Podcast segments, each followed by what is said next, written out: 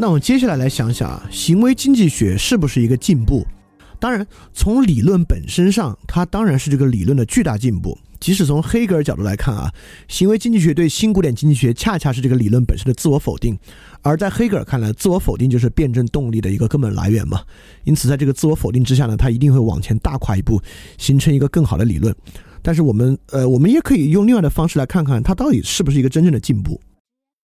也就是说，经济学原理有没有例外？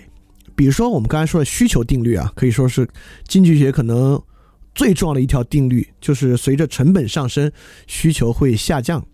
但有没有一种情况，随着成本上升，需求会上升呢？当然有，就是 iPhone 十与 iPhone 八的对比。呃，当然 iPhone 十、iPhone 有各种区别啊。就我说这个例子呢，它并不符合经济学那种唯一，就是它只有唯一的变量，它不是唯一变量。但确实，iPhone 十比 iPhone 八贵得多。但是它的市场需求却大得多，呃，这也是人们一直在尝试解释的一个问题。虽然是经济学最重要的原理——需求需求定律、需求曲线，但本身看起来不是铁板一块，也有很多例外项。比如说，人们有时候用这种炫耀性消费来解释随着成本上升，需求反而增加的情况。那第二，有没有与前景理论相反的情境和选择呢？就比如说，人们落袋为安，就是说，比起确定的这个收益。和有风险的损失，人们总会选择确定的收益。呃，我们都知道很多赌徒恰恰就不是这样的，他可能今天赢了点钱，最后把它全部输光，还在现场又借了钱，又把借的钱再输光，就是因为落袋为安，有时候也不是人的这个一定会表现为这样的行为，对吧？它是一个实验室里面的一个倾向。那我们就要想，我们该怎么解释这种例外？为什么有这个例外？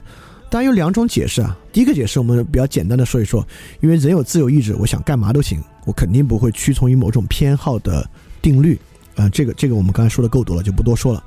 那又第二种可能性，人是一个综合决策系统，有很多不同的因素在影响决策。其实我们会发现是呃那个炫耀性消费就是一个这样的东西。我们就会认为人有各种各样的决策方式，需求曲线当然是对的。在炫耀性消费的时候，需求曲线也一定对。比如说，他们就会假设，你看啊，iPhone 十有仨价格，一个八千多，一个一万，一个一万二。最后我们发现八千多这个其实卖的最多，因为它的炫耀效力是一样的。我们会发现，在这个炫耀内部也是随着价格上升，需求下降的。这个解释当然很有道理。这个解释其实要说的就是，人是一个决策系统。有很多不同的因素在做这个决策，我们揭示的这个偏好本身没有问题，这当然是个相当不错的解释啊。在这个解释之下呢，其实行为经济学在走一条这样的路，也就是说，其实我想说的，它还是面相学与颅相学的路。面相学是行为主义的，它就像是实验心理学，或者说我们管它叫实验经济学，就是我们把外在行为能够还原到性格。我这里打括号说偏好，因为偏好是一个更经济学的词汇。我们将外在行为还原到偏好，过去是面相学呢，今天是实验经济学。那颅相学是把某种内在特质还原到偏好，或者我们反过来说也行，把偏好还原成某种内在特质。过去是颅相学，今天是神经科学。这两种还原路径，今天的问题是一样的，就是黑格尔批判的，就是我们认为这种特殊的理性人一定会这么做。这是一个机械决定论的色彩。这个机械决定论其实本身不应该被这么接受的。为什么我们今天如此接受这个机械决定论？是因为还原论在过程中走了一大步。在上世纪七十年代，我们研究了一种比较低级的海洋动物，叫海兔。它长得确实很像兔子，就像两，但它其实是一个比兔子小的多得多得多的一个非常简单的生物，一个海兔。我们对海兔研究。最重要的就是对海兔神经系统的研究，这是我们第一次在分子层面上，在分子层面上对一个生物的神经系统具有完全完全的了解，也就是对海兔而言，我们完全知道海兔的宏观行为到它它的分子神经上的所有变化，我们都完成了洞察。也就是说，对于海兔这个生物，我们从它出生放到一个物理环境里。假设我们知道这个物理环境的变化，我们可以完完全全预测这个海兔的行为，可以分毫不差。因此，这个海兔其实已经实现了机械决定论。在这个情况之下呢，当时研究海兔这科学家他就说了这么一个话：虽然某些较高级的精神活动是更高级的动物的复杂脑所特有的，但现在清楚的是，被看作是精神过程的事件的基本特征，仅可在很少数的神经元活动中观察到。这在哲学上和技术上都将是有趣的。这话翻译过来就是说，人脑确实比海兔的脑发达的多。但是其根本原理是一样的，仅可在很少数的神经元活动中观察到。因此，人脑跟海兔脑最大的区别就是人脑是个复杂系统，海兔是个简单系统。因此，这个话的意思就是说，海兔脑是机械还原论的，人脑其实也是机械还原论的。所以我们怎么去洞察这个复杂系统呢？我们怎么去理解这个复杂系统呢？一九八四年，有几个很厉害的人，包括诺贝尔物理学奖得主几个人和诺贝尔经济学奖得主肯尼斯·阿罗，大家还记得吗？阿罗德布鲁一般均衡理论，这个阿罗本身是个数学功底极好极好的人啊，就一般均衡理论在他这里得到了长足的发展，本身也是诺贝尔经济学奖得主，他们组建了一个非常重要的社科合流的，就是社会科学万法归宗的一个研究院，叫桑塔菲学院。这个桑塔菲学院呢，是专门做复杂系统研究的，而且是复杂系统研究最重要的一个。什么是复杂系统？我们今天不细说，这次行为经济学也不细说。但我们上次说了，行为经济学六期讲完，我们就会花大概四期去讲复杂。呃，复杂，我我们一定会把它讲的。你可能不需要那么强的数学功底，能够理解什么是复杂系统。但复杂系统可能是下一步我们往下发展一个很重要的要素。那太好了，我们在海兔那儿发现了人脑呢，也跟海兔脑的方式一样，只是人脑是复杂系统。好，我们现在一九八四年开始，我们也用更高级的数学方式研究复杂系统了。我们对复杂系统呢也进行了洞察。那么海兔的神经科学成果和复杂系统的数学成果呢，它的河流呢就呼之欲出了。那么，老布什政府就定义美国啊，一九九零年到一九九九年叫做“大脑的十年 ”（Decade of the Brain）。那这十年呢，美国投入了巨大的精力在脑科学的研究，脑科学、神经科学取得了长足发展。我们知道，行为经济学研究是从上世纪七十年代左右开始的啊，就是其实这个卡尼曼他们的。就是前景理论这些啊，其实在八十年代之前就已经得出了，那个论文已经在改了，只是得诺贝尔经济学奖不可能，刚推出论文就得，有很长时间。在那个年代，他们主要还是在使用实验心理学和实验经济学的方式进行研究，但经过了就是世纪之交之前这十年的大跨越和大发展，事实上我们开始更多的使用神经科学的方式来进行行为经济学的研究。我们发明了更高级的测谎仪，这个测谎仪呢，就是深度核磁共振。直到现在，可能深度核磁共振是，呃，研究神经科学最前沿的一个设备。但我会认为其本质呢，跟测谎仪没有区别。比如测谎仪去测的是脉搏，这个玩意儿测的是大脑扫描，就大脑活动的扫描。呃，主要是供氧、供血和电信号扫描。但电信号主要是用这个，呃，脑电波来测的。这个深度核磁共振是供氧、供血方面的。所以说，呃，我我我我，因为你这么说过来，海兔加复杂科学研究加大脑的十十年加深度核磁共振，你你你很容易认为这是个科学范式的巨大改变。我们进行了科学范式的下一步了，只是我这里非要很不合时宜的提出来呢，这就是个高级测谎仪。为什么说是高级测谎仪呢？因为直到今天，深度核磁共振当然提供了很多非常好玩的洞察。我们在之后几期都会给大家讲到啊，就是神经科学跟行为经济学研究河流之后，提出了非常多很有意思的洞察。但其实这些洞察没有一个能给出确定性。我想说的就是说，它就像测谎仪不能成为法庭证据一样，今天这个提供了很多描述性的假设，提供了很多阐释性的理论基础。但并没有提出确定性，但它确实非常具有那个诱惑力。就是如果我是一个，呃，还在经商的人啊，我就会非常希望，我就会一定促使自己认为他提供肯定是确定性的东西，因为只要它是确定性的，我的工作就会变得非常好做，我就会非常容易去操纵我的受众。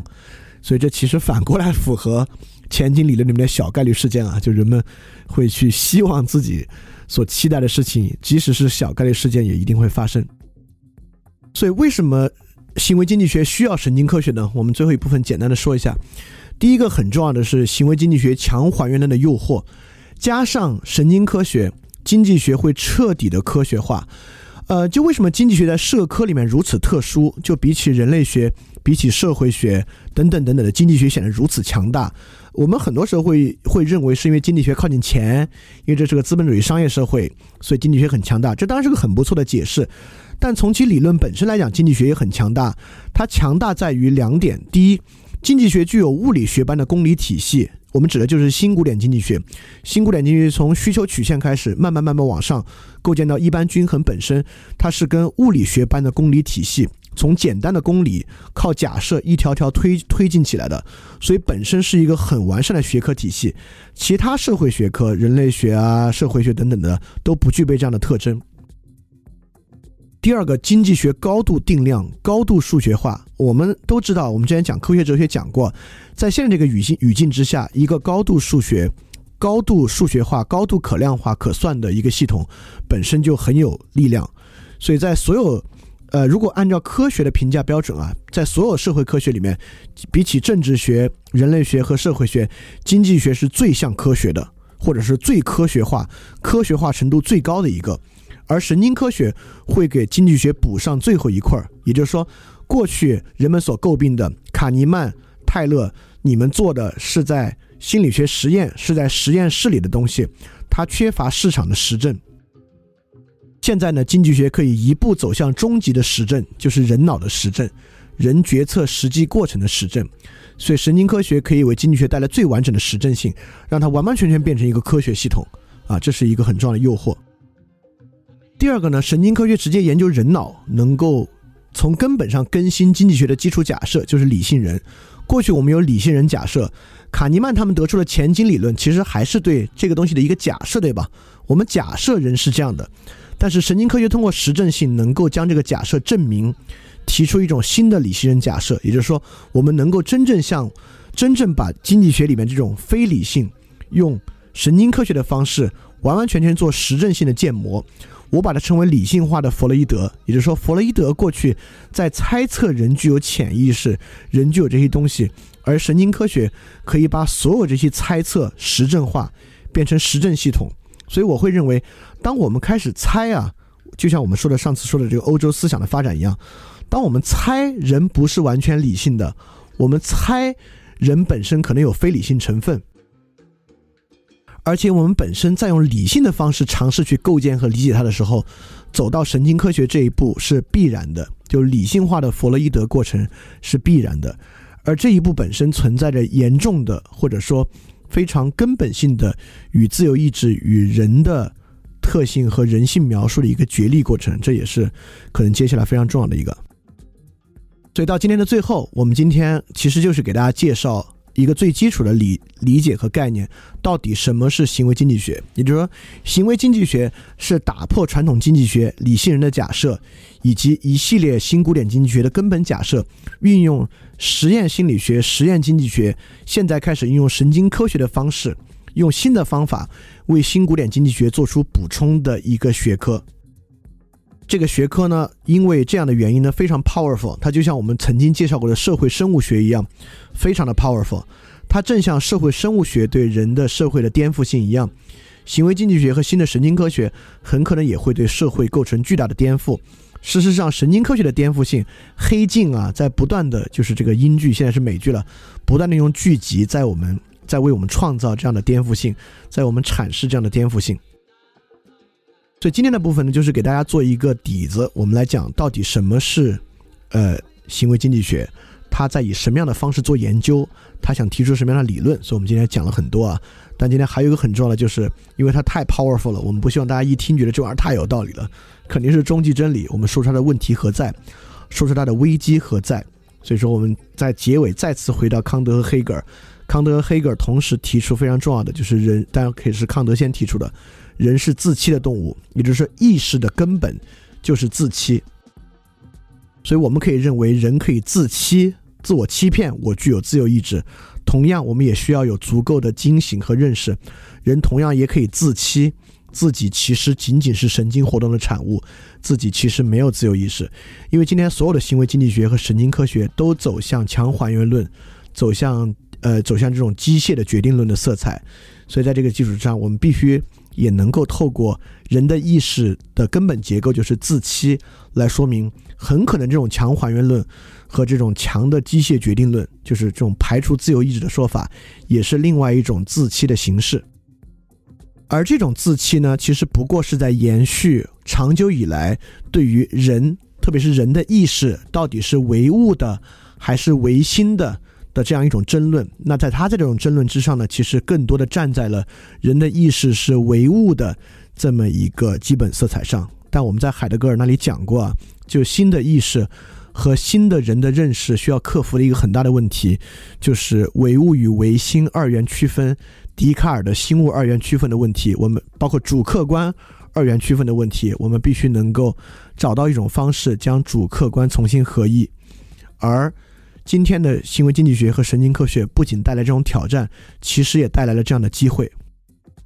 所以，我们还是回到黑格尔这句话：为什么黑格尔在理性的观察的最后要落到颅相学上？就是因为当我们推进到颅相学，我们已经被推进到这个巨大的机遇之前，就是我们找到了意识内部与外部交叉的这个器官，在这个器官之上，我们将有机会来实现主客观的合一，所谓的唯物与唯心的合一，身心的合一，能够在这样的认识论的基础之上将其推进一大步。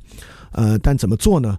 呃，当然不是我们今天在这里能用这么简单的时间解释的。所以说，接下来的武器呢，我们也会花很多篇幅，因为今天完全没有涉及到很很实际的行为经济学，呃，包括神经科学的一些理论和研究。如果大家去了解的话呢，抛开它这个危机和这个争辩去不讲，本身取得了非常非常大的进展，导致我们对意识的认识呢取得了极大的更新，也非常值得了解。我们接下来会花武器时间去解去。去解释和介绍它，当然也会在今天这个争论上走得更远。那好，那我们今天差不多就到这里结束，那我们就下周一晚上再见。大家要记得敢于去相信。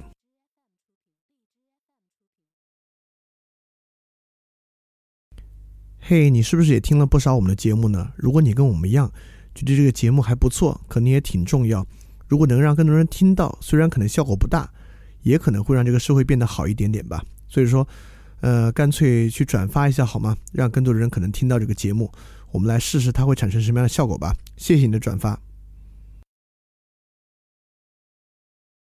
非常感谢你收听本节目。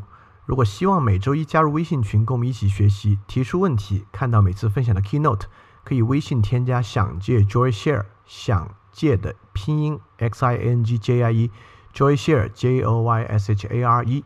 并说牛津通识读本就可以被我们拉入群中，每周一起学习了，欢迎你来。